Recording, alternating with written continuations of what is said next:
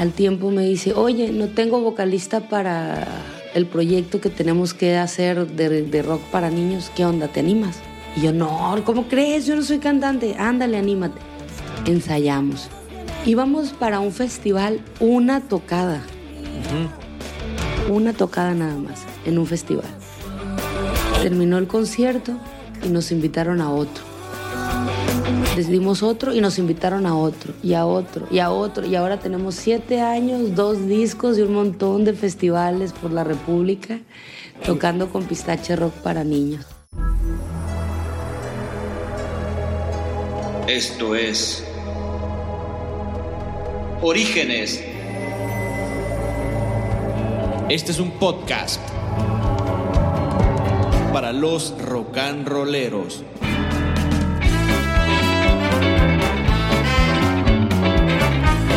¿Qué onda? ¿Qué onda? Muchas gracias por este año nuevo, feliz Navidad, feliz todo a toda la raza, feliz Día de Reyes. Y ahora sí vamos a entrar con todo en este año, con las dietas, vamos a hacer todo lo que podemos para que nosotros este año tengamos salud, tengamos mucha luz, hay que mandarle al planeta, que le está pasando cosas no tan divertidas a nuestro planeta, sin embargo también es cierto que estamos viviendo una nueva era, pero hay mucha información muy valiosa que podemos hacer para que este año sea un año de mucha bendición para todos nosotros. Bueno, entonces vamos a comenzar. Gracias, el día de hoy estamos estrenando una nueva cabina, que este fue mi regalo navideño de parte de mi esposa que luego les estaré compartiendo con mucho gusto esta increíble cabina. Estamos grabando desde la cabina del Procopio de Orígenes, aquí en mi casa. Por otro lado, estamos estrenando una nueva imagen muy bonita, muy muy bonita la imagen que la van a comenzar a ver y les quiero, se las quiero compartir ahí en las redes sociales si gustan seguirnos en Orígenes Podcast en Instagram. Y bueno, vamos a empezar a hacer nuevos episodios, ediciones. Vamos a trabajar más para que nuestras ediciones sean más divertidas y más dinámicas. Y les quiero dar las gracias a mis padres, a mis hermanos y a todos mis colaboradores porque estamos haciendo estos episodios. Muchas gracias y comenzamos con nuestro episodio número 17. En esta ocasión tenemos una invitada especial, una chava increíble, una chava muy especial porque ella es nada más y nada menos que actriz de niños y también es vocalista de una rock de banda infantil que se llama Pistache. Junto con sus hermanos ha creado una banda que mucha raza la sigue precisamente porque en México casi no hay bandas en México de, de este tema, de las bandas infantiles, pero está padrísimo porque te conectas inmediatamente con el niño interior que llevas dentro. También aparte de ser una chava vocalista, trabaja o trabajó en el sistema de protección para niñas y adultos que se llama CIPINA, algo muy parecido a los derechos de los niños aquí en Sinaloa. Ella es una chava que con su abuelo aprendió muchísimas cosas que seguramente lo, les va a resonar este personaje que se llama Pedro Carreón. Él estuvo, pues cuando era niña viajaba, la sacaban de la escuela y pues qué padrísimo porque se la pasaba viajando con su abuelo. Y bueno, ha presentado, se ha presentado el grupo Pistache en la Ciudad de México, en Guadalajara, en Quintana Roo, Monterrey y la ciudad de Obregón. Ella es una chava heredera de una tradición en las artes, como lo mencioné, es nieta del maestro Pedro Carrión y desde muy temprana edad comenzó en el teatro, en el mundo de los títeres desde los seis años y ha participado en obras de teatro infantil, teatro actualmente también es interesante ver esta dualidad, pero también hace y compartimos qué es el teatro de cabaret. En diferentes festivales también se ha presentado del país y de Europa. Es una gran chava, muy talentosa, vocalista de la banda Pistache y tiene nada más y nada menos que 20 años de experiencia en el mundo teatral y en el mundo artístico. Le damos la bienvenida a esta chava que es súper talentosa, a Elisa Serrano Carreón. En este momento estamos en nuestro episodio, pues ya llevamos varios, Elisa, no llevo la cuenta, pero esta semana estamos bien activos, es la quinta, bueno, vamos por la, esta semana, el día de hoy voy a entrevistar a cinco personas, esta semana quiero decir, y ahorita me encuentro con una persona muy talentosa, que, que casi todas las personas que últimamente he entrevistado se han enfocado en ser músicos y entre tantas acciones, pues estamos aquí con Elisa. Compártenos quién eres, estimada Elisa. Hola Procopio, ¿cómo estás? Estoy muy contenta de estar aquí contigo y poder platicar sobre mi trabajo y sobre mi labor en el arte y la cultura. Yo me dedico, este, soy actriz de teatro, Soy vocalista de una banda de rock para niños y actualmente también trabajo en el sistema de protección para niñas, niños y adolescentes. Y tengo mucho, mucho que platicarles hoy. No, hombre, ahorita fíjate que ya te, ya te hice la pregunta, pero la voy a volver a hacer. La verdad es que siempre no hay evento, no hay entrevista que no me ponga nervioso, pero bueno, no sé, yo creo que es natural. Ojalá yo nunca deje de sentir nervio porque a lo mejor me, voy a preocupar cuando no me sienta nervio. Pero bueno, te vuelvo a hacer la pregunta, Elisa. La primera pregunta que les hago a todas las personas que converso, digo converso porque no es que sea una entrevista, realmente yo no me dedico a la comunicación, más bien me estoy divirtiendo haciendo este proyecto, que si le dicen comunicólogo, bueno, pues llámenme comunicólogo. Eh, la primera pregunta que les hago es, ¿quién eres? Bueno, pues yo soy una, una chica de Culiacán que nació en una familia de muchos artistas. Mi abuelo era un titiritero que se llamaba Pedro Carreón, muy famoso. Yo sé que muchas personas que están oyendo ahorita este, tu, tu podcast, pues se van a, lo van a recordar, aunque es una generación pues más, más viejita que nosotros, ¿no? Este, mi abuelo era un titiritero que se llamaba Pedro Carreón y mi abuelita, Dolores Gagiola, era una maestra de kinder, bueno, se enamoran y tienen un grupo de títeres, trabajaban en la universidad, en la UAS, forman el primer grupo oficial que la UAS este, les paga por ser artistas, el grupo de, de, títeres, y con ellos también Oscar Liera y otros artistas forman sus grupos en la universidad. Mi mamá es arquitecto, también un artista pintor. Antes de que te vayas con, con tu mamá, porque francamente mucha gente no sabe, ¿no? Pero yo ahorita voy a compartir. Hay una razón de por qué le puse orígenes al podcast y, y, fui, fui yo primero la persona que investigó sobre mi familia antes de... Nadie me ha preguntado, ¿y tú, Cristóbal? Bueno, o Procopio, este... Yo quisiera preguntarte en relación a tu abuelo, que, que, que fue el primer titeretero aquí de Culiacán. ¿Lo hizo por necesidad lo hizo porque no, no sabes si lo hizo por necesidad o lo hizo por, por talentoso. Mira, mi abuelo tiene una historia bien interesante, muy, muy interesante. Ellos eran dueños, eran abasteros. Gran parte del mercado, eh, las carnicerías eran de ellos.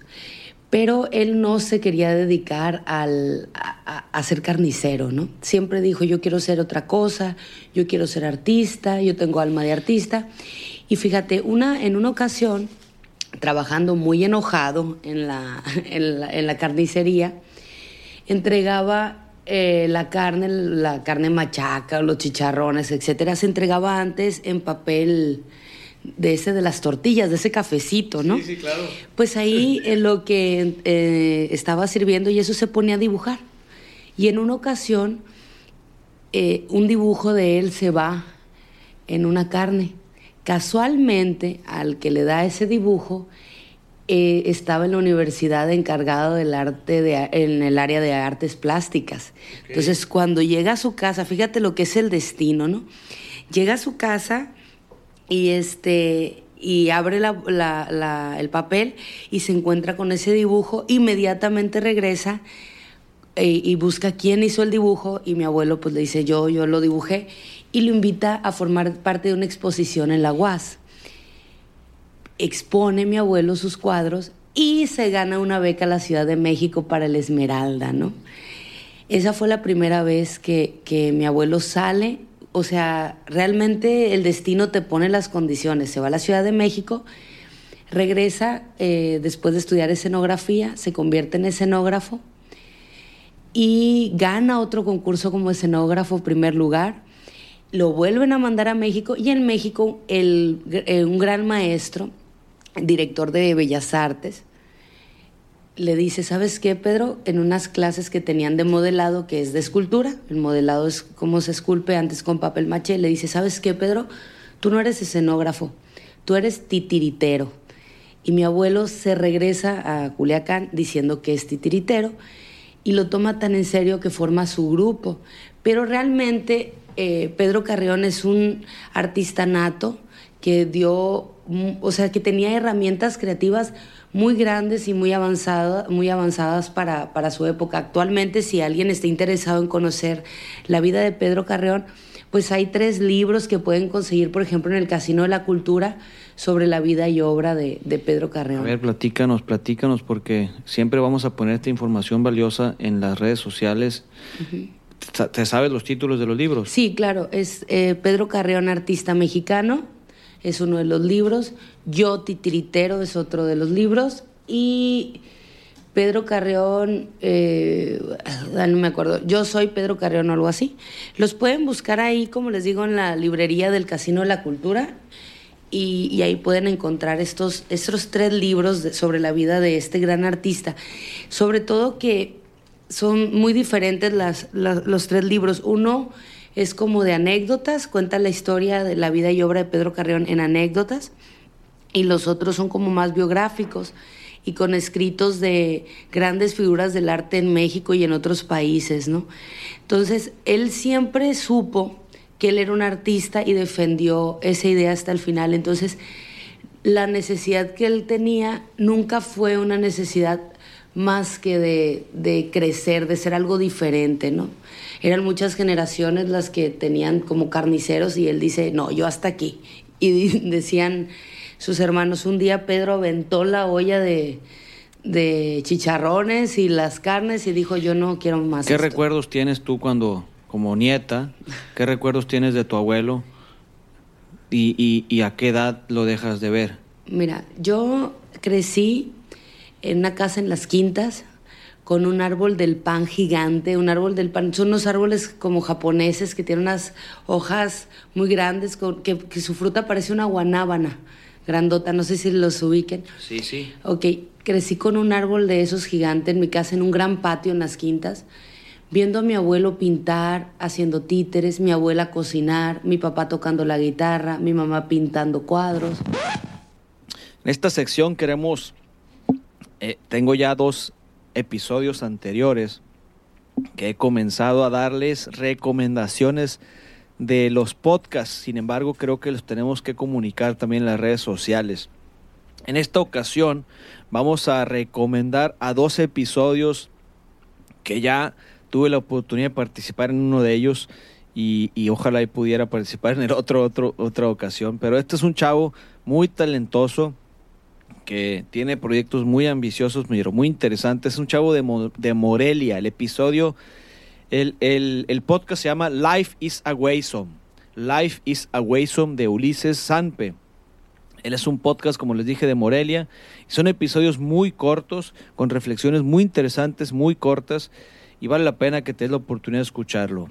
El siguiente episodio, el siguiente podcast que también quiero recomendar, es un podcast en inglés que se llama The School of Greatness, de Lewis Howes. Hace mucho tiempo me pasaron el link de este podcast. La neta es que sí son episodios muy, muy largos, pero son muy fregones y muy buenos porque son muy profundos. Date la oportunidad de escucharlos y te vas a conectar muy, muy chingón. Nos vemos en el episodio. Bye bye. O sea, una familia de, de artistas. Con mi abuelo tuve la oportunidad de viajar desde muy chiquitita por todo el país. Conozco casi todos los estados de México porque eran veranos de dos, tres meses recorriendo el país, ¿no? Tuve la oportunidad de ir al Cervantino, festivales muy importantes, conocer, por ejemplo, en mi casa, eh, cuando Virulo empezaba y llega a México, se quedaba a vivir en mi casa. Virulo, ¿verdad? Virulo, que es un comediante cubano. Este, me tocó, por ejemplo, ver a Ana Marti en mi casa, a Oscar Liera, puros artistas. Se me está poniendo la piel chinita nomás de escucharte. Sí, eh, de pronto me dice, oye, Lisa, vamos a ir al circo de Capulina. Y llegaba y veía que mi abuelo lo saludaba y eran cuates, ¿no?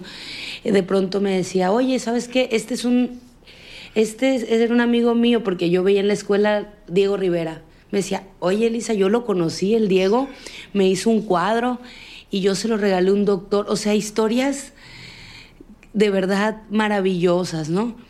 Eh, él murió cuando yo tenía, iba para 14 años, yo ya le ayudaba en los títeres, yo me inicié con él en el arte y para mí fue muy difícil y fue un parteaguas en mi vida muy, muy importante porque cuando él se fallece, yo me quedé no nada más sin el abuelo, sino también sin esa capacidad de poder seguir creando que ya estaba encaminada desde muy pequeña. Fue cuando tomo la decisión en primero de prepa de formar mi primer grupo de teatro. ¿Y cómo le pusiste? ¿Cómo se llamaba? La Viruela Teatro. Eso. Hombre, muy rápido, muy rápido te fuiste al romance y, la, y gracias. Vamos a, ir, vamos a ir recorriendo a través del tiempo, Elisa, la persona que te has convertido. Eh, entonces, desde muy niña, ¿estudiabas porque estudiabas o no estudiabas? Porque ya ves que el artista se tiene que quedar, bueno, mejor dicho, el estudiante, la niña, el niño en casa tiene que estudiar. O eras una niña que estudiaba en home, home school. Era muy chistoso porque yo estuve en todos los colegios de Culiacán. En todos. A ver, ¿en cuántos? ¿En cuántos? Mira, este, los tengo que bueno, no voy a decir nombres. Pero, unos cuatro, cinco. Sí, estuve en colegios de monjas, estuve en colegios normales, o sea estuve en todos los colegios de Culiacán. ¿Y llegabas tarde cuando llegabas de verano? De pronto mi abuelo llegaba y le decía a la maestra, oye, ¿sabes qué? Vamos a tener gira. Le daba una mochila a la maestra. Sí. Y a veces, eso lo voy a decir, ni modo, pero a veces sin consentimiento de mis papás, nos robaba del colegio y nos íbamos a dar funciones de títeres. Entonces, a veces teníamos que cambiar de, de escuela por la cuestión de las faltas. No, era, era muy simpático. Una vez tuvimos una gira de dos meses a Baja California, nunca lo voy a olvidar. Este, y, tenía, y un mes tuvimos, nos dio clases mi abuelo. Hacíamos tarea en los hoteles, hacíamos tarea en, en viajando. En una vida muy distinta, poco convencional. Y también eso me, pues me quitaba la posibilidad también de hacer amigos eh, como los niños normales, ¿no? Como cualquier otro niño.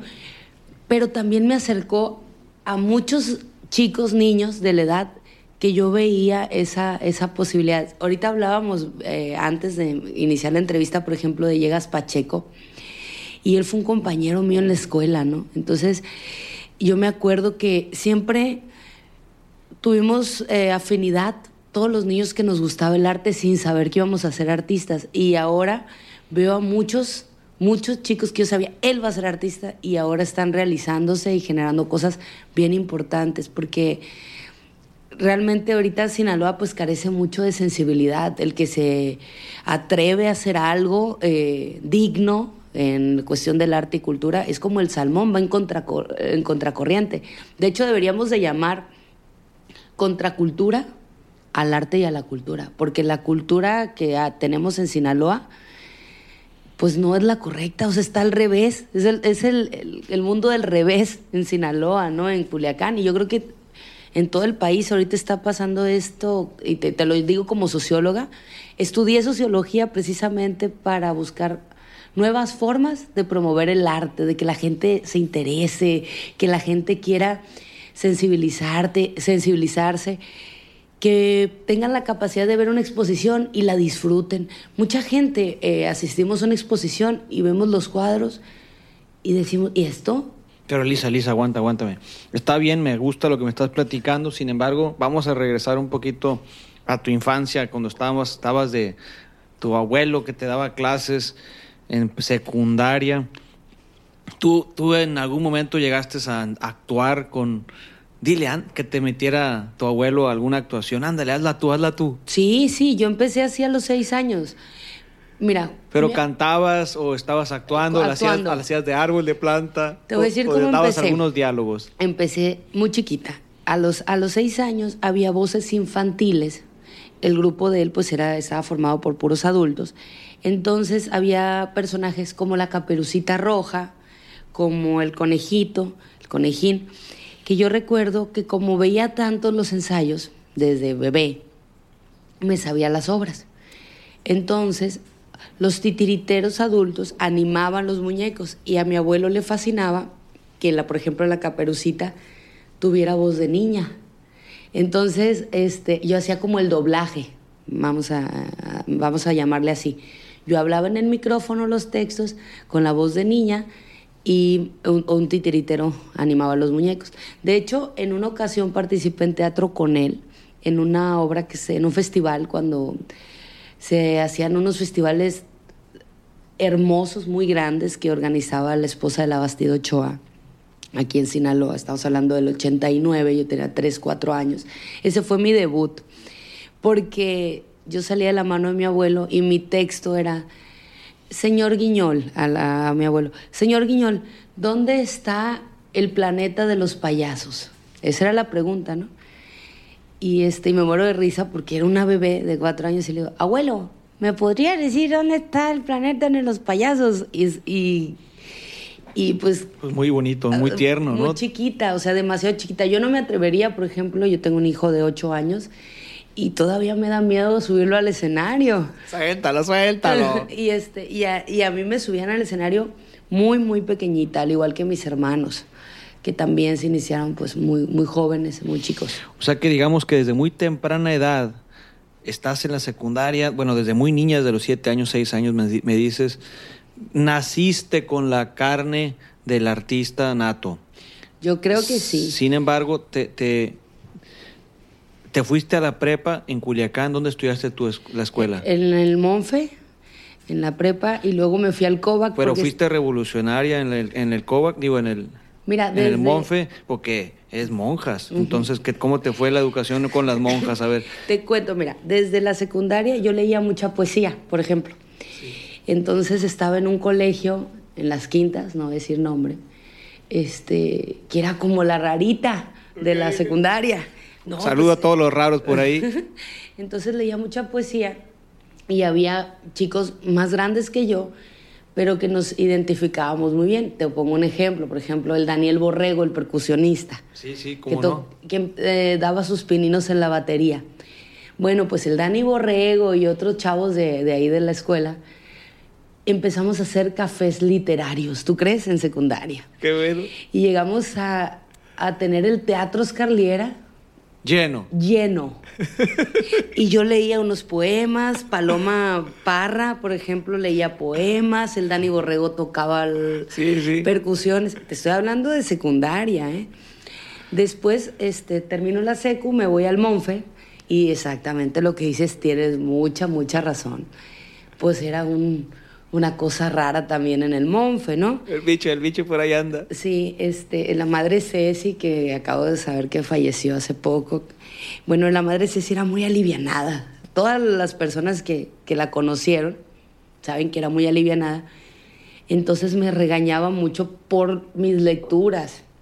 En ocasiones me, por ejemplo, ¿qué hacía Elisa en la prepa? Me decía, Elisa, no te puedo correr, no te puedo regañar porque son travesuras tan chistosas, me decía la madre Ceci. En el pasillo del Monfe, la prepa, que es muy largo, me tiraba con mis amigas con el pants de educación, de deportes, a rockear como si fuéramos... Sí, sí, este, rock and rolleras. Ajá. Poníamos una, una grabadora con Nirvana y nos tirábamos de rodillas a hacer solos de guitarra en prepa, ¿no? Con con la escoba. con la escoba. Entonces era como, ay, estas chamacas, decía la, la maestra Ceci, qué bárbaro. O llevábamos libros que estaban prohibidos en la prepa, ¿no? Aura, por ejemplo, y nos lo quitaban y al rato lo recuperábamos y ahí andábamos. Que nunca lo leíste, pero nomás lo llevabas para... No, sí los leímos, ah, sí los leíamos, porque eso era más revolucionario, pues leerlos y de saber este, de qué se trataba y no leer muchachitas, jovencitas, mujercitas y esas obras que, ponían en, ese tiempo. Bueno, salí de la prepa y, bueno, me, del Monfe me cambié al COVAC. ¿Sabes por qué me cambié al COVAC? Porque el COVAC estaba más cerca del LISIC, del Difocur. Ok, ok. Entonces, ahí yo ya trabajaba con un director argentino que se llamaba, que se llama Hugo Aristimuño, un gran director de teatro y yo creo que esa experiencia me cambió la vida. Entré a trabajar con Delta Teatro, que es un grupo sinaloense que tiene 20 años en el arte, Alejandro López, este, y trabajo con Hugo Aristimuño. Y sabes una cosa, en la prepa toda la vida reprobé teatro. ¿Por qué? toda la vida reprobé teatro, bien chistoso. Estaba en un festival que era muy importante y reprobada en teatro. Entonces se moría la risa, por ejemplo, la directora y me decía, ay, no te preocupes, te vamos a ayudar con eso. ¿Cómo crees reprobada en teatro? En la carrera reprobé comunicación. Pero reprobaste teatro porque no te aprendías las líneas, no llegabas temprano, no te... No... Reprobaba teatro porque en mi horario de teatro me daban permiso en el colegio de ir a hacer mis ensayos con el director argentino. Ok. Entonces, no el maestro, no voy a decir nombres porque muchos lo van a conocer. Y no quiero hablar del que era mi maestro de teatro. Ok. Este, era muy sangrón. Entonces, eh, toda la vida viví reprobada en teatro, bien chistoso. Y, y, es lo que pasa, yo veo con mucha gente, por ejemplo, en la cuestión empresarial o así.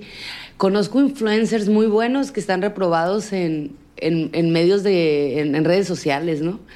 Conozco de pronto eh, empresarios que están todos tronados en merca y son más buenos que, que muchos. Así pasa muchas veces. Entonces, bueno, aquí me pasaba eso regularmente que reprobaba eh, teatro. Ok. Oye, entonces, te, te, estudias y qué estudiaste? Bueno, empecé la, la carrera de arquitectura. ¿Por qué pasaba esto? Cuando yo estaba en esa etapa decía, me preguntaron mis papás, oye, ¿y aquí te vas a dedicar? ¿Qué quieres estudiar cuando termines la prepa? Y yo decía, bueno, pues quiero estudiar letras para que cuando sea directora de teatro quiero hacer unos libretos muy fregones, ¿no? O no, mejor voy a estudiar arquitectura para que cuando sea directora de teatro quiero hacer unas escenografías muy chidas. Y así, mis papás los dos son arquitectos y me metí a la escuela de arquitectura. Realmente me convencieron ahí. Bueno, entré. Pero en ese tiempo me invitan a un festival, a unos talleres en Europa y a medio ciclo escolar me voy a Francia. ¿A dónde te fuiste? Me fui a Albi, se llama. Albi es, le llaman la ciudad, la ciudad del arte, es, ahí nació este, Toulouse-Lautrec, que es el que, el que crea el diseño. Y es una ciudad muy importante, cerquita de Toulouse, en Francia. Y ahí conozco a una embajadora de Honduras en Francia. Platico mucho con ella, con sus hijas, y entonces descubro la sociología. Y yo venía enamorada de la sociología. ¿Qué, es la sociología para los que no sabemos? La sociología se encarga, vamos a decir que yo la podría describir como una psicología en masas. Poder entender cómo el funcionamiento de una sociedad, cómo los seres humanos nos relacionamos y, tiene, y pues tiene la capacidad de poder comprender el mundo desde un montón de perspectivas. Creo que ahorita todo, todo, todo, y más con las redes sociales, este, requiere de muchos conocimientos de, de, sociología, ¿no? Por ejemplo, campañas políticas, todo lo que vamos a hacer, que lo vamos a lanzar ante un grupo de personas, una sociedad, este, requiere sociología. Me decían mis amigos allá en Europa, pues... ¿Pero por qué te da por estudiar sociología? Pues porque quería ver... ¿Querías comprenderte o querías comprender, a los demás? Comprender a mi tierra, comprender a mi tierra. Siempre ha sido como un... Siempre me he sentido como un bicho raro. Yo creo que muchos... Varios artistas estudian sociología. Perdón, Elisa, pero te voy a interrumpir en varias ocasiones, ¿ok? Es normal, es normal. No te sientas incómodo. Claro que sí. Este... Muchos artistas estudian sociología, ¿por qué? Porque quieren comprender el funcionamiento de, de, de, la sociedad, cómo poder este, empaparlos, generar una narrativa que pueda comunicarse con la gente de, todas partes. Por ejemplo, yo decía, ¿por qué en mi tierra pasa esto? Antropológicamente, por ejemplo, Sinaloa tiene 100 años de retraso con la ciudad capital, con la Ciudad de México. Entonces, eh, ese tipo de, aspectos de información te hacen comprender por qué actuamos de ciertas formas, de dónde viene lo agresivo que es el sinaloense, lo violento que es el sinaloense, por qué la cultura, no la cultura, por qué la cultura no está tan impregnada de arte, cuando en Sinaloa abunda el arte, o sea, hay talento por donde te pares. El calor de la tierra, por ejemplo, sinaloense, la banda, es, es, hace una tierra que sea muy caliente, muy, muy creativa, muy proactiva. Es gente que aquí en Sinaloa, la gente que se descubre como, como artista, como empresario, como político, no se detiene. Tú sabes que no nos detenemos y continuamos hasta, no, no nos cansamos, vaya. Vamos a otros estados, inmediatamente llama la atención el sinaloense. De, llegando, llegando, dicen, y este viene de Sinaloa. Y orgulloso de su tierra, pero aquí nos quejamos. Me platicaba alguna vez una, un, artista, este, Culichi, la, la Patti Navidad que hace tele, ¿no? Que es hermana de una gran amiga que yo tuve, que fue Itzel Navidad. Este, una vez me decía, mire Lisa, yo me doy cuenta cuando voy a, que estoy haciendo algo, grabando algo, que por ejemplo mis compañeras actrices dicen, eh, no hombre, en Guadalajara, tú dices que eres de Guadalajara, inmediatamente eh, se sienten orgullosos y dicen, mira, Galilea es de aquí, de Guadalajara, ¿no? Poniéndote ejemplos de artistas de TV, de tele. En Monterrey pasa lo mismo. Fulanita es de, de Monterrey. ¿Dónde, eh, ¿Dónde la encuentro? Me siento orgulloso de ella. Dice, yo vengo a Sinaloa. Y dicen, ah, la Patti, la del Carrizal. De manera despectiva. Y es cierto, tenemos esa, esa forma de ser los sinaloenses, de que en lugar de engrandecernos unos con otros, decimos, ah, fulano, sí, el de aquí a la vuelta, en lugar de, de poder observar el talento y, y, promover nuestros propios artistas y nuestro propio talento, ¿no? Pero, pero me da la impresión que, que eres muy revolucionario. Ahorita te lo decía previamente, como que defiendes al, al sinaloense con mucha enjundia, pues, y, y, eso asusta un poco, ¿no? Te veo y, me asusto también un poco yo. Pero como te decía hace rato, vamos regresando un poquito. Entonces estás en, en Francia, estudiaste en Francia teatro, ¿verdad? y, y después, ¿qué fue lo que aprendes en Francia? ¿Por qué estando allá? Me voy a España eh, a estudiar en una, en Madrid, en Azura, una escuela de improvisación y de clown. Ayúdame con eso.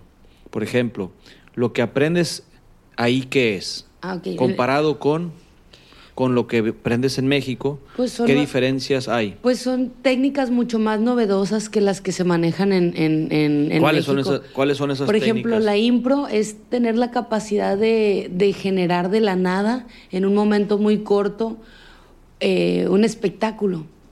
¿no? Eh, agarrar cualquier tema. Por ejemplo, la Liga de la Impro, te cuento que es, es una... Ahorita, por ejemplo, que estamos a 12 años después de que yo tomé talleres, está de moda la Impro en México, 12 años después. Este, sobre un tema se va me voy, me voy a poner un poquito técnico ahorita. Sí, porque finalmente, si pudiéramos poner algunas, 1, 2, 3, 4, ¿cuáles son las cosas que tú dices? Para, hacer, para improvisar necesitas esto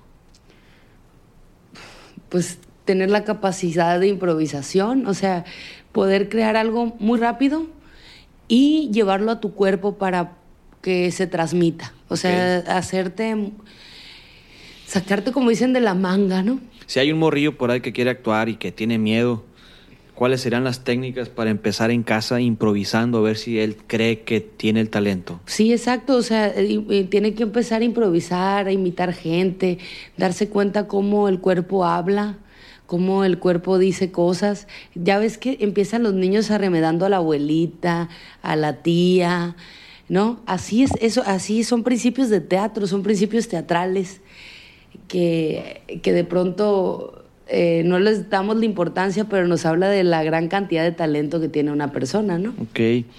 Entonces, aprendes en, en Madrid, España, uh -huh. y el tiempo que estás ahí. Bueno, estuve primero tres meses, un año, luego regresé y estuve cuatro meses.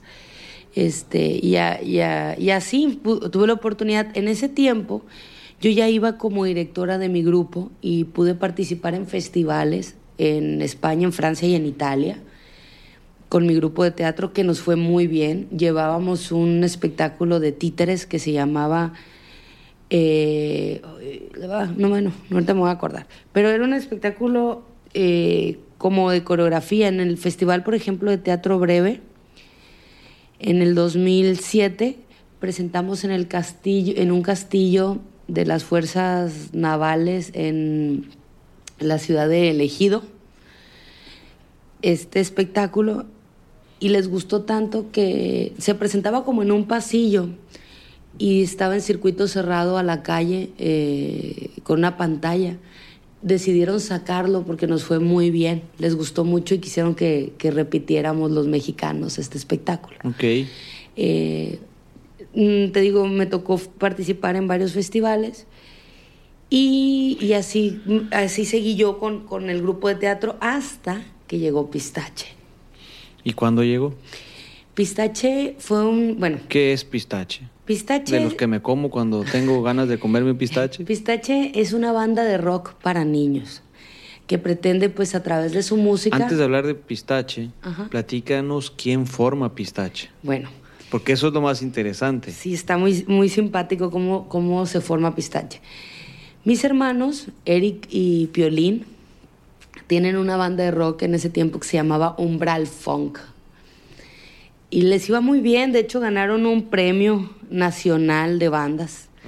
Y grabaron un disco en México. Y yo siempre le comentaba a mi hermano, hermano, no hay, como socióloga, por ejemplo, pude descubrir que no había una propuesta musical para los niños aquí en el, en el, norte del país. Casi no hay, tú sabes que no hay música para niños, ¿no? Y Cricri pues ya, ya no les gusta a los niños porque pues está un poco lento, los ritmos son más viejitos y ya no les gusta tanto. Y Tatiana, por ejemplo, este, que son artistas eh, actuales, eh, musicales, pues son midis, o sea, soniditos que se hacen a computadora. Y yo creía que era muy importante generar una propuesta padre para los niños. O sea, padre me refiero a muy profesional, con, como si fuera música hecha con todos los poderes para los niños, ¿no? Bueno, ellos tenían esta banda de rock y yo le decía a mi hermano Eric, Eric, toquen para niños, Eric, toquen para niños, y se reían de mí. Hasta que un día en un festival de gobierno del Estado, eh, los invito a una amiga, Georgina Martínez, a hacer un especial de rock de Cricri y montan canciones como La Patita, El Ratón Vaquero, este, El Chorrito, en versión rock. Y participan dos vocalistas. El primero que participa es Juan Manuel Acuña. ¿No te quieres aventar ahorita una capela? no, no, no. El Juan Manuel Acuña y después eh, el Cueto que es otro, un, grandes artistas de aquí también y grandes activistas sociales. Aparte ustedes a esa edad, ¿qué, pues, ¿en qué edad andaban ustedes? Mi hermano, mis hermanos se iniciaron en, la música, Piolina debería de tener 11 años y Eric tenía 15 años. Este, y en ese tiempo, bueno, ellos tocaron hasta que un día me, yo le ayudaba, mi hermano tiene un estudio de grabación, Carrions Records, ahí en las quintas, y graba muchos artistas. Y entonces en una ocasión me dice, oye Elisa, ¿puedes cantar este jingle? Porque yo le ayudaba a hacer algunos. ¿Puedes cantarlo? Sí, y lo canté. Al tiempo me dice, oye, no tengo vocalista para el proyecto que tenemos que hacer de, de rock para niños. ¿Qué onda? ¿Te animas? Y yo, no, ¿cómo crees? Yo no soy cantante. Ándale, anímate. Ensayamos íbamos para un festival, una tocada. Una tocada nada más, en un festival. Terminó el concierto y nos invitaron a otro. Decidimos otro y nos invitaron a otro, y a otro, y a otro. Y ahora tenemos siete años, dos discos y un montón de festivales por la República, tocando con pistache rock para niños. ¿Y en qué lugares has tocado con pistache? Mira, de los que ahorita te puedo mencionar como más importantes, porque ya hemos recorrido, por ejemplo, todo el estado de Sinaloa completito, todos los municipios como tres veces. Hemos tocado en Sonora, en, Guadalajara, en la Ciudad de México, este, en Quintana Roo. Te puedo, por ejemplo, dar ese, ese ejemplo maravilloso del festival Sin Fronteras, el cual hemos ido en dos ocasiones nos invitaron y nos fue tan bonito que nos volvieron a invitar y eso es lo que pasa regularmente con Pistache. ¿Estos festivales son musicales o, o son festivales culturales? Festivales culturales. O sea, ¿qué ves? ¿Teatro, ves cine? Vemos todo lo, todas las artes. ¿Y ustedes están, o sea, son muchos grupos musicales? Mira, por ejemplo, en esa ocasión... Me eh, imagino que son el único grupo musical para niños, ¿verdad? El único para niños. O sea, y, y entonces no hay. O sea, ¿quién es el, digamos, por así decirlo, entre comillas, la competencia? En México existen varios grupos para niños. Eh, unos con gran trayectoria, por ejemplo, Patita de Perro tiene 25 años, es de Puebla.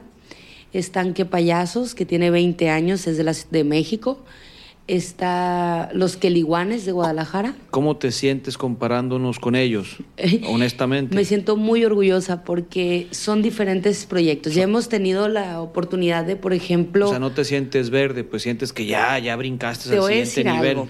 Te voy a decir algo muy sinceramente. Yo conozco perfectamente bien tu música y a mí me encanta. Yo, yo le pongo, se la dije, se la puse varias veces a la escuela que tuve y a mi esposa, ay, qué bonita está la música. Pistache, fíjate, a pesar de que tiene seis años, este, nos hemos dado cuenta que musicalmente está muy, muy fuerte, ¿no? Hemos tenido la oportunidad de compartir escenario con las bandas, estas que te digo, y siempre se han sentido como, wow, ¿no? ¿En serio son de Sinaloa? O sea, de verdad, porque No toques esa parte revolucionaria de ti, por favor. nos ha, nos ha pasado hasta ah, de pronto que nos dicen, oye, tu proyecto está bien fresa, ¿no? Ok, se, se- lo es. ¿Por qué? Y, le- y les digo precisamente, eh, sí, está fresa comparado con, con los trabajos que se pueden hacer en el sur del país. ¿Por qué? Porque en Sinaloa un proyecto para niños requiere encarecidamente de ser muy sutil, de ser muy limpio, de ser un proyecto muy sensible, muy educado. Me gusta mucho que Pistache nos... ¿Qué le hace que nos digan fresas? No importa. Pero me gusta mucho que sea limpio, un proyecto limpio. Pues digamos que yo lo veo como muy profesional, ¿no? Sí. Así, así es como veo el proyecto y es un proyecto de calidad. Exacto. O, o dices tú, es que me dicen fresa, bueno, entonces, ¿qué es lo no fresa? Exacto. Lo que pasa es que ellos te- hay una hay una diferencia muy grande en, el- en el trabajo que se hace en el centro y sur del país comparado con el con el norte, ¿no? Es- son diferentes perspectivas y diferentes necesidades. Te decía ahorita, antropológicamente Sinaloa tiene 100 años de retraso, ¿no? De las formas de pensar y las formas de vivir. Actualmente los niños de Sinaloa yo siento que tienen una gran necesidad de proyectos de calidad.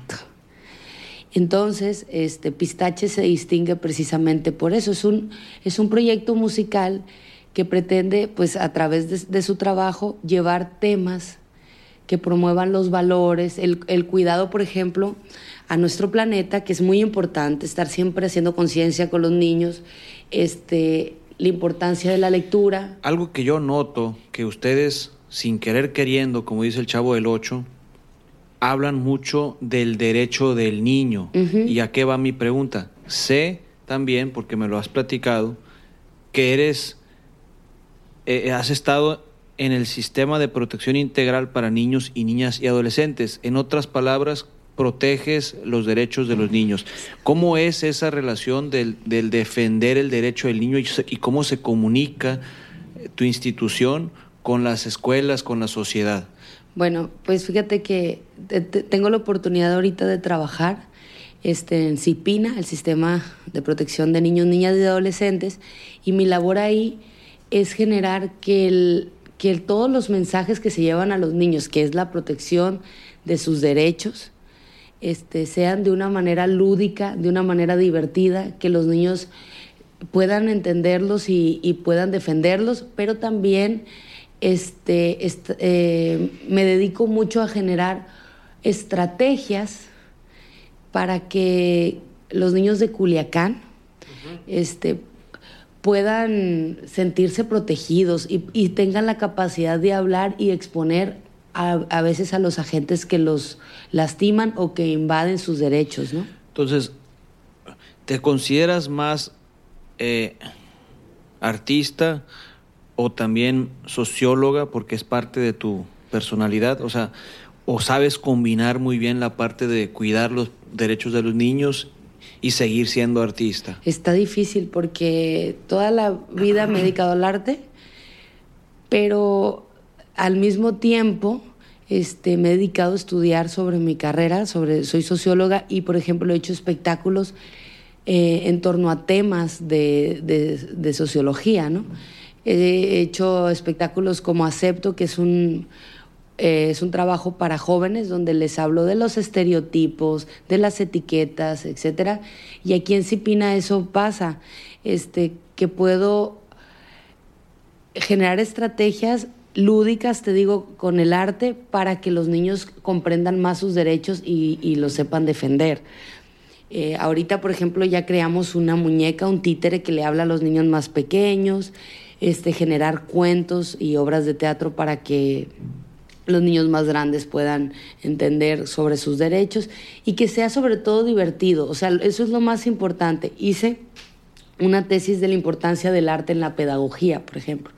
Porque los maestros debemos de tener herramientas artístico-culturales para poder eh, trabajar con los niños. Los maestros tenemos que siempre pulirnos eh, en, esas áreas, saber un poquito de música. Por ejemplo, ¿qué música necesitan oír los niños cuando están en primaria baja o en primaria alta o en secundaria? ¿Qué libros deben de leer? ¿Qué artistas este, deben de conocer? Eso es muy importante. Los maestros eh, tenemos la obligación en Sinaloa de de trabajar con el arte y con la cultura de la mano, ¿no? Oye, Elisa, entonces, ¿cuáles son tus mejores rolitas del grupo Pistache? Mira, ahorita acabo... y, luego me dices si eres solista también, seguramente tienes tus canciones de solista. No he hecho con, de solista nada, eh, de hecho he tenido la oportunidad nada más de tocar en un festival en Tijuana, por ejemplo, que fuimos con Pistache y que un grupo de rock, este, culichi muy bueno, Malverde Blues, Sí, sí, los conozco muy bien. Nos me invitaron a, cantar con ellos una canción y había 25 mil personas en esa ocasión. Es la única vez que he tocado para, que he cantado para adultos, que me fue increíble, que me gustó mucho esa, esa experiencia. Es la única vez. Ahorita en el segundo disco hay una canción en particular que está hermosa. Escúchenla con atención, si la vas a poner. Se llama Estrellitas es del segundo disco y yo creo que no es propiamente nada más para niños, les va a gustar mucho. ¿Tú escribes las canciones para Pistache? Las letras son mías, la música es composición de mis hermanos y la producción la hacemos en el estudio de mi casa. Padrísimo. Oye, Elisa, ahora, este, gracias por, por haber aceptado la entrevista y, y, me surge una duda. Aparte de ser eh, vocalista de Pistache, también sé que haces otras actividades, aparte de trabajar para los derechos de los niños, también haces teatro, también haces teatro de cabaret y explícanos qué es el, teatro de cabaret porque pensamos que, que bailas y andas haciendo cosas que no, ¿verdad? Que seguramente no tiene nada que ver. Pero, pero traemos esa conceptualización del teatro de cabaret que es como se va a ir a desnudar, ¿no? ¿Verdad que no, verdad? Entonces platícanos qué haces ahorita, aparte de ser vocalista? Bueno, pues soy vocalista de teatro y, bueno, vocalista de la banda de rock y hago teatro, ¿no? Hago teatro infantil y hago teatro para adultos. Este teatro cabaret, pues son, sobre todo el cabaret tiene esta vertiente, o sea, como las normas del teatro cabaret es regularmente que sea divertido, que sea un poco musical y que se haga protesta, que se evidencien ciertos temas políticos, de, lo, de un montón de, tipos, ¿no? Entonces empecé a hacer teatro cabaret también este, hace como unos siete años. Y a mí me costaba mucho trabajo porque toda mi vida pues he trabajado para niños. Y de pronto viene el maestro Herando González de la Ciudad de México y me invita a hacer esta obra para un festival de la universidad. Y bueno, aparezco ahí en bragas, como dicen, en, eh, cantando mambo eh, y haciendo este, este, tipo de teatro distinto y tenía mucho miedo porque decía, oye, todo el trabajo para niños.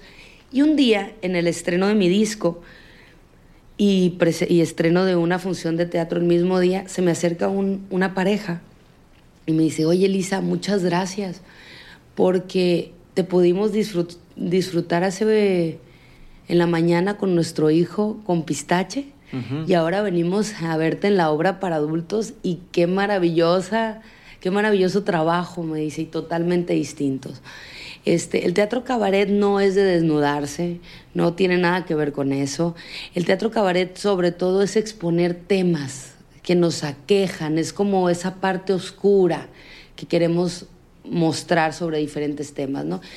Eh, también, por ejemplo, tenemos una versión de Romeo y Julieta que es muy, muy a la, a la, a la Culichi y a la 2019, ¿no? Revolucionaria, revolucionaria para que la gente lo entienda, la idea original de Shakespeare, pero traída a estos, a estas formas de hablar y a este tiempo.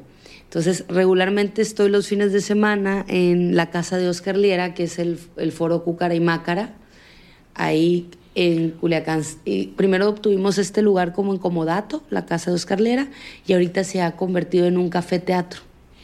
Oye, quiero hacerte una duda que, que yo quisiera entender, o a lo mejor es que no estoy informado, pero ¿por qué veo que de repente se apaga el teatro y ¡pum! surge después mucho teatro?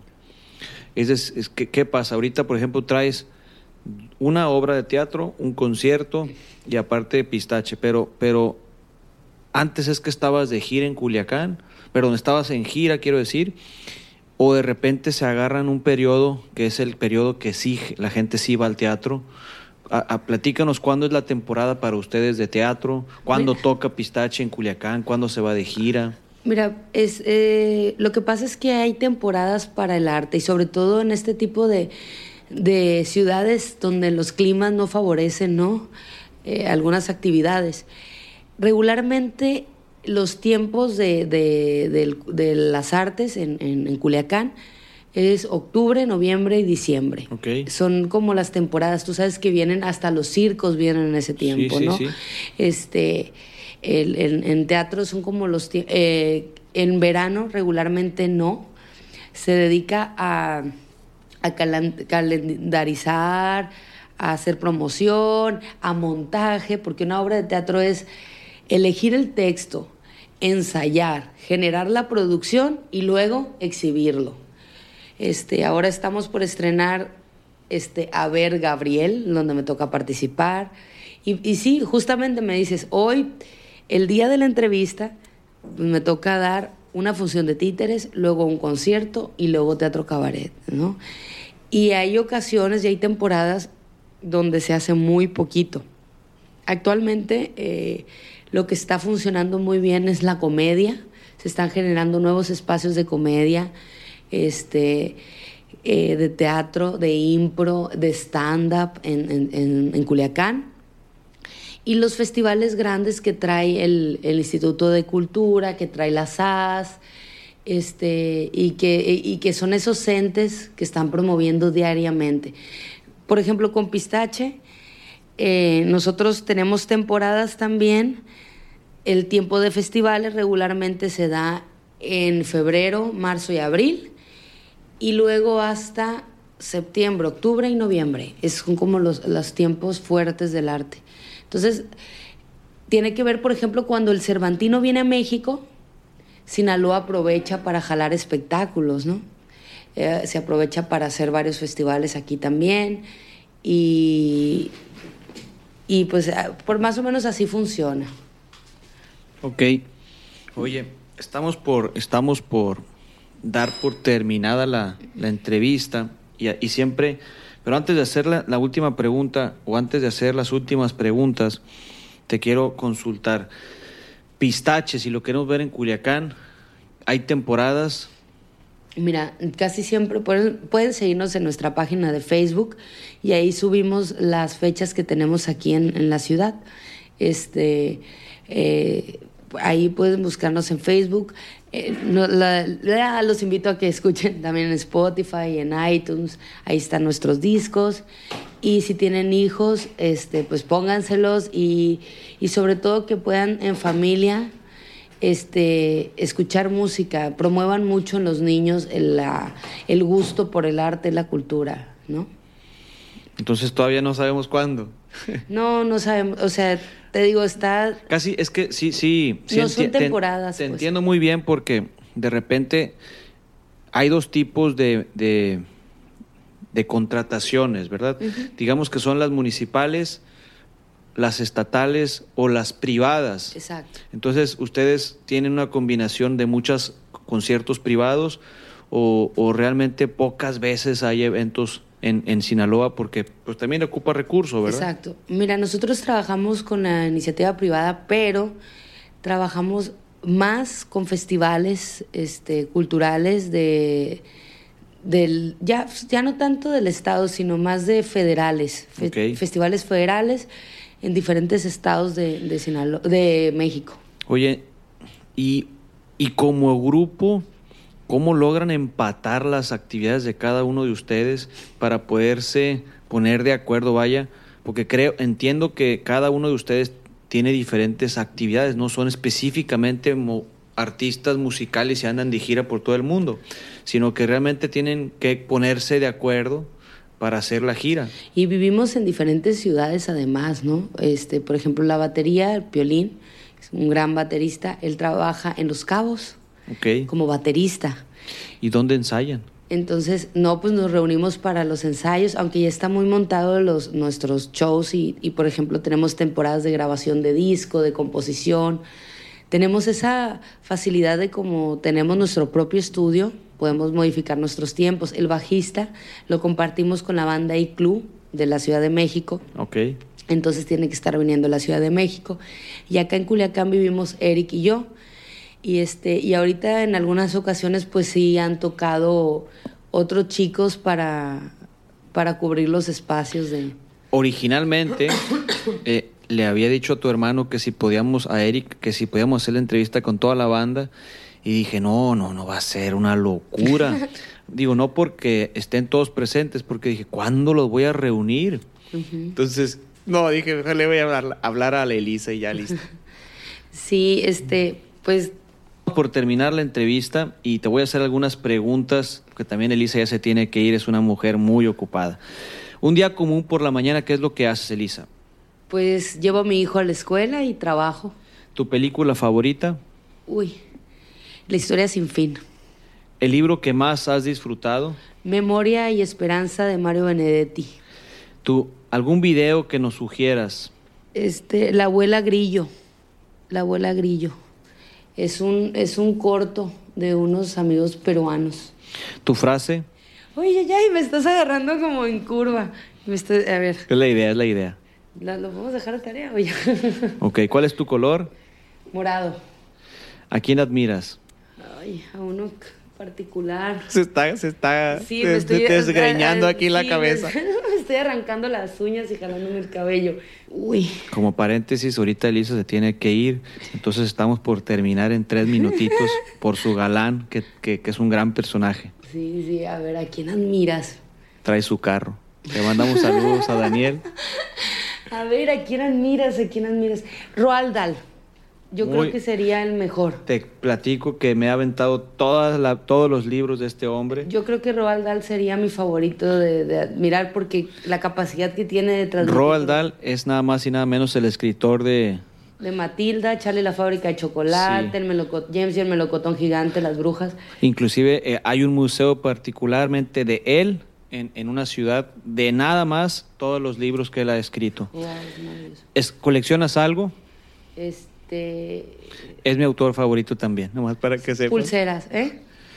Sí, también, es, también es mi autor favorito, bien. Ok, estamos por terminar las últimas dos preguntas, pero antes compártenos cuáles son tus redes sociales por si te queremos seguir. Elisa Carreón en Instagram y en Facebook. Y Pistache Rock para niños en, eh, también en Insta y en Face. Y tenemos un canal de YouTube para niños. Ok, ¿cómo se llama el canal? Este, Pistache Rock para niños, sí. Estamos por terminar tus últimas dos preguntas. Si volviera a vivir una persona, ¿quién sería? ¿Qué harías? ¿Y qué le preguntarías? Uy. Oye, estás, está, está muy interesante, ¿eh? A ver, yo creo que si pudiera vivir una persona, quizá mi abuelo. ¿Qué harías con él? Uy, pues le mostraría todo lo que estoy haciendo ahora mismo y, que le preguntaría cómo, cómo, le hizo para, para, no, para no vencerse nunca, para no ser frágil, para continuar y seguir su camino hasta el último día de su vida y seguir creyendo que, que las cosas buenas pues valen la pena, ¿no? Última pregunta. Una palabra. Imaginación. Elisa, muchas gracias por haber aceptado la entrevista. Te, le mandamos un fuerte abrazo a todos y cada uno y nos vemos en el próximo show. Muchas gracias a ti, la verdad está súper interesante este, la manera en que abordas los temas. Te felicito por esta gran labor que estás haciendo. Sé que te va a ir muy bien porque está increíble. Muchas gracias porque hacen mucha falta personas como tú que les interese desarrollar y promover el trabajo de la, de la gente de su tierra. Muchas gracias, Cristóbal. Muchas gracias a ustedes. Nos vemos hasta la próxima. Hemos llegado a la etapa final de este episodio número 17 y le quiero dar las gracias a Elisa por haber aceptado la entrevista. fue una entrevista muy, muy bonita, muy dinámica, muy inmediata porque pues, es una, una chava súper, súper talentosa y muy, muy ocupada. Bueno, vamos a darles algunas noticias que seguramente les va a gustar. Punto número uno, como dice el Adal Ramones, ahora le vamos a adjudicar esa idea. tema número uno, tenemos nueva imagen Estamos estrenando una nueva imagen en las redes sociales que ahí la vas a empezar a observar. Con mucho gusto, date la oportunidad de verla y que seguramente te va a gustar y nos gustaría dar que nos des tu retroalimentación. Tema número dos. Eh, hay, hay tres tipos de episodios que vamos a comenzar a subir en Orígenes Podcast. El, tema, el episodio número uno son los que ya conoces, son los episodios originales. El siguiente tipo de episodio que vamos a subir se, llama, se llaman episodios especiales. Ya los hemos subido también, donde hemos participado con, los podcasters y también en el, segundo episodio que subí también de especial eh, estuve en una entrevista con Gerardo Rodríguez y este, este tipo de episodios, digamos que, que son episodios para mí muy, muy complicados de hacer, porque para empezar a conseguir las entrevistas pues no son sencillas, ¿no? Francamente. La otra cosa, ¿por qué le puse especial? Es porque quiero de alguna manera generar un contenido completamente diferente a los que he estado haciendo o de una conversación de uno a uno, sino me quisiera meter en problemas emocionales o tener más de dos personas en una entrevista con un solo micrófono que se vuelva algo muy divertido para que la gente escuche este tipo de episodios. Eh, y por último, voy a comenzar este año una vez al mes. También los, episodios especiales van a ser una vez al mes. Los procosodios. Los procosodios son prácticamente un monólogo mío que yo me voy a aventar de lo que yo pienso y cómo pienso las cosas como son. Van a tener una tendencia profunda, van a tener una tendencia filosofal, van a tener una, una tendencia creativa y, bastante profundas, porque finalmente siempre me han dicho a mí que, que el Procopio es muy profundo y que es bien clavado. Entonces, pues ahora sí le vamos a dar un poquito vuela a la hilacha a, estos tres a estos tres tipos de episodios y les quiero dar las gracias por, por, seguirnos.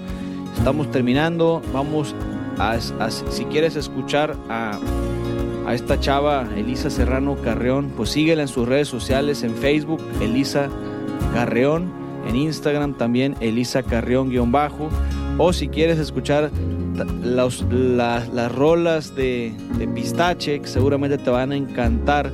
Síguela, síguelas a ella o sigue el, grupo de Pistache. Facebook, Pistache Rock para Niños, Instagram también, Pistache Rock para Niños y en YouTube, donde vas a poder escuchar todas las canciones, es Pistache Rock para Niños. Te doy las gracias por este magnífico año. Nos vemos en nuestro próximo episodio. Síguenos en nuestras redes sociales Orígenes Podcast. Un fuerte abrazo y nos vemos. Bye, bye.